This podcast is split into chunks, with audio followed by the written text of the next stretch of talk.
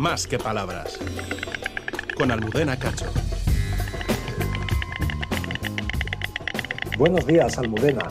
Egunon, Euskadi. ¿Cuántas veces habéis oído el incesante y a la par agudo tableteo o castañeteo que produce la cigüeña blanca cuando abre y cierra rápidamente su largo pico? ¿Y cuántas veces habéis levantado los ojos mirando al cielo para verla crotoear o crotodear como recoge el diccionario histórico de la lengua española, también llamado popularmente hacer gazpacho o machacar el ajo? Pues de esta reconocible y distintiva silueta de patas largas y delgadas del color del coral vamos a hablar hoy, dado que celebramos la efeméride de San Blas y por lo tanto la cigüeña oirás. Como bien sabéis, esta ave de alas anchas y redondeadas con plumas primarias muy separadas, como dedos gigantescos que peinan el aire al volar, es la especie más afable de toda nuestra ornitocenosis.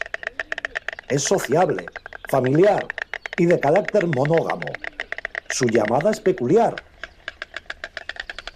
pues al carecer de siringe la hace ser una especie completamente muda. Sin embargo, su sonido melódico le permite comunicarse con sus congéneres e intercambiar mensajes de reconocimiento, declaración o advertencia.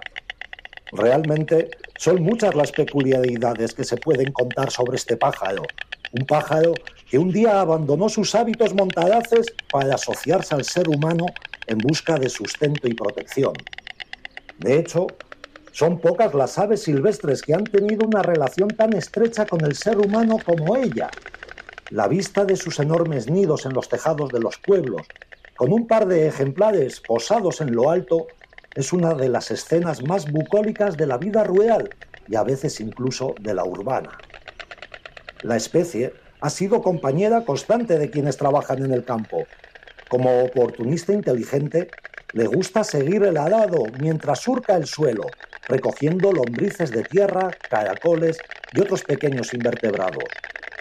Para los agricultores es una aliada respetada y querida, porque su presencia es muy beneficiosa.